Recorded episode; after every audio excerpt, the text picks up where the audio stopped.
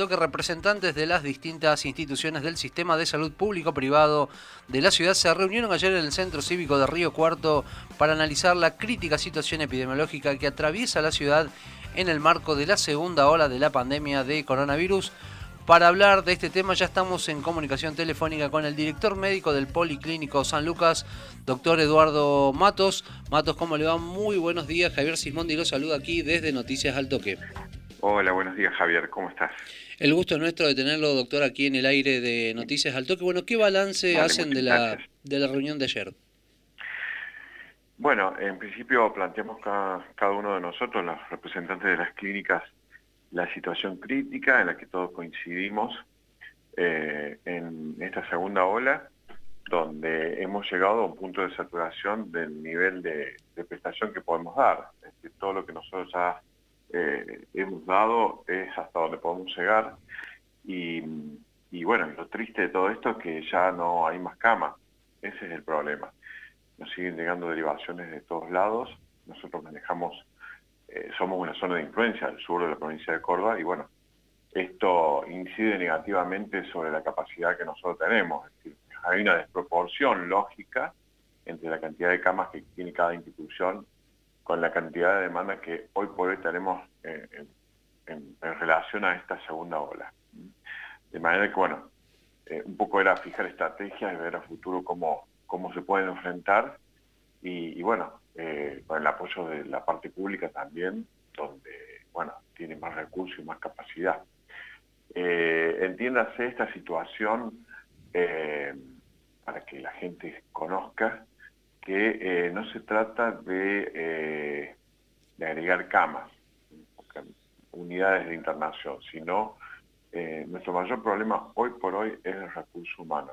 Es decir, eh, no contamos con la cantidad de enfermeras o médicos suficientes que no se forman de un día para el otro, de un año para el otro tampoco. Entonces es difícil hacer frente a una patología que requiere una asistencia mucho más eh, importante, cuidadosa además que el resto de las patologías, ya que ni siquiera pueden haber acompañantes en, en una internación de un paciente COVID y eh, esto requiere eh, el doble del recurso humano en un área específica para esta patología. ¿Se entiende? Doctor Matos, entre los acuerdos eh, se destaca la premisa de continuar trabajando con lo que tiene que ver con el sistema de salud solidario. ¿Qué implica eso? Bueno, en realidad es aunar esfuerzo entre la salud pública y la salud privada, ¿no? desde el hospital y desde el COE se han venido haciendo eh, gestión y trabajo en el interior, en las zonas donde nosotros captamos las mayores derivaciones, al fin de tratar de eh, armar un sistema de contención en aquellos pacientes que sean de eh, características leves o moderadas y solamente dejar la, derivación para aquellos pacientes críticos, en el caso que requieran respirador. Eh, eso es uno de los puntos. Los otros puntos es eh, tratar de armar un corredor sanitario que nos permita a nosotros tener más efectividad a la hora de contar, nosotros no como instituciones, sino aquellos que derivan, eh, contar con una, una, cama en un determinado lugar de una forma más ágil para esa gestión de esa derivación. Básicamente esos son son los puntos, ¿no? Eh, también se habló del financiamiento que tienen los privados ante esta ola, ante esta situación. Eh, es difícil conseguir muchas veces insumos, los costos son altísimos y bueno, eso ha provocado en todas las clínicas un desfinamiento. ¿Cómo? Sí. Perdón. No, le preguntaba como, como profesional de, de, la salud y viendo acá imágenes que en la provincia de Santa Fe va a haber un cierre total de actividades teniendo en cuenta ya la saturación total de lo que tiene que ver con, con las camas, no solamente COVID, sino con no COVID. Eh, ¿Usted considera que acá en Córdoba debería hacerse lo mismo que está practicando la provincia de Santa Fe? Bueno, eh, yo te hablo desde el punto de vista sanitario, es decir, eh, nosotros no somos eh, quienes tomamos las decisiones, acompañamos en este caso a, las medidas que, pueda, que puedan decidir desde el gobierno provincial y obviamente que desde el punto de vista epidemiológico entendemos que la menor circulación de la gente bajaría o provocaría un descenso en los casos. Este, ascenso de casos está ligado directamente al, al, cambio climático que estamos teniendo y fundamentalmente a la circulación. Eh, definitivamente es muy difícil encontrar el equilibrio entre la cuestión sanitaria a la que nosotros apelamos y trabajamos para eso y somos los que estamos en la primera línea de batalla para tratar este virus y la que tenemos que hacer frente a los casos que eh, nos llegan de todos lados y que requieren internación.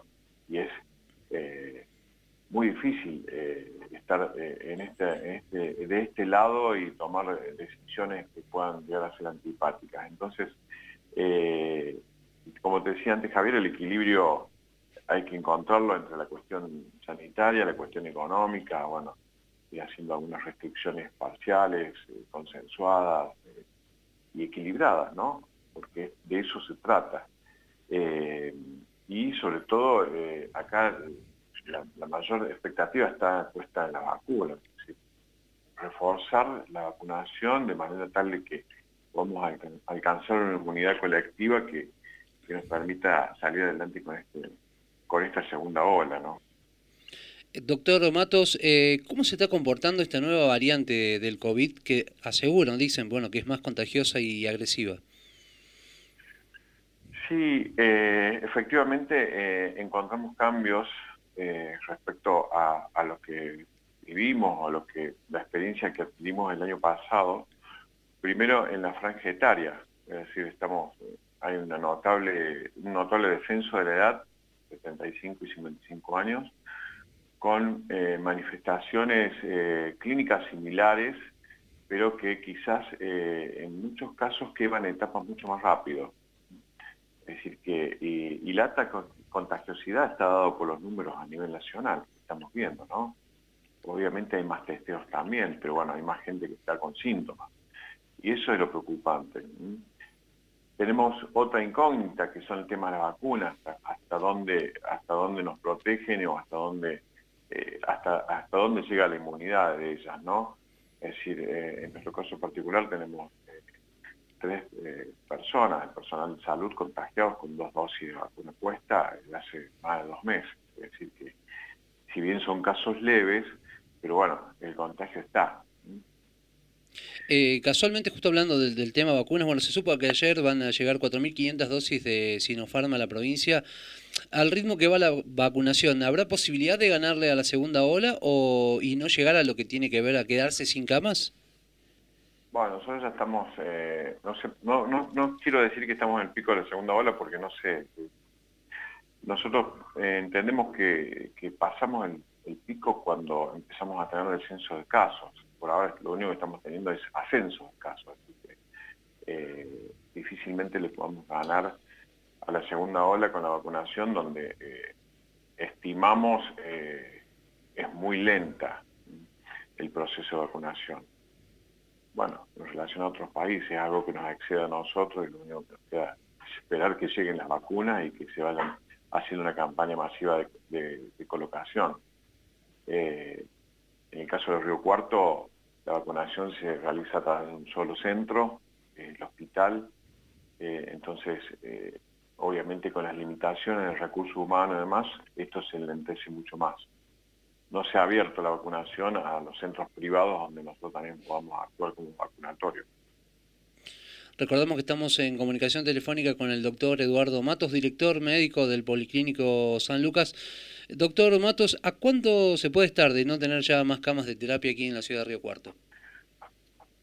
Eh, bueno, eh, no quiero ser alarmista, pero estamos en una situación permanente. Es decir, eh, digamos en cuenta, Javier, que la, la ocupación de una cama crítica para un caso COVID que requiere respirador eh, tiene un giro de camas que es eh, realmente horrible porque no, no hay movimiento y bloqueo se produce rápidamente. Un paciente con respirador tenemos, tenemos entre 10, 12, 14 días, salvo que fallezca, pero si no, para recuperarlo Eh, entonces, las camas se llenan rápidamente y nosotros no tenemos una capacidad operativa para atender una pandemia. Es decir, que nos toca muy de cerca esta situación crítica de, no disponer de camas, estar todos los días atentos a ver eh, dónde podemos ubicar un paciente u otro. Entonces, eh, es estresante y, el personal de salud, como todos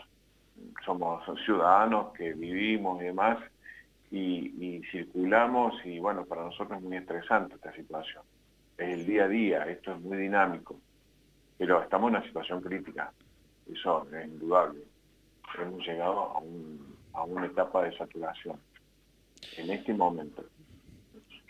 Doctor Matos, bueno, ¿qué espera de los anuncios que se harán el próximo viernes sobre estas nuevas restricciones, tanto a nivel nación como en provincia?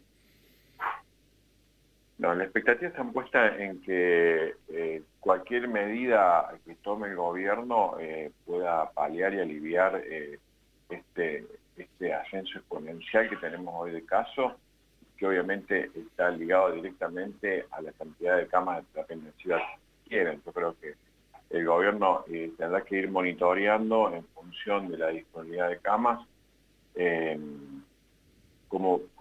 qué medidas toma. Eh, por otro lado, eh, nosotros tenemos que ver y monitorear a nivel local. Por ahí tenemos realidades diferentes a las que puede tener Córdoba o Buenos Aires, donde la cantidad de camas en relación a la población general es muy diferente a su favor, ¿no? De manera que, bueno, expectativa y sobre todo apelar a la responsabilidad individual. Es decir, eh, la gente se ha relajado, no, hay dudas, lo, ve en la calle, lo ve en cualquier lado, el correcto uso del barbijo, la distancia social, esas son cosas que ya eh, tenemos que haber aprendido de un año a esta parte y, llevarlo a cabo y entender que eh, son las barreras de protección que nos pueden librar de un posible contagio. O sea, eso es muy, muy importante, más allá de la actividad que hagamos cada uno. Eh, se ha demostrado, por ejemplo, eh, que en los colegios el nivel de contagio es escaso. Entonces, bueno, el gobierno tendrá que ir midiendo y tomando todos esos parámetros para poder hacer eh, las restricciones que consideren necesarias, encontrando el equilibrio entre la economía y la salud.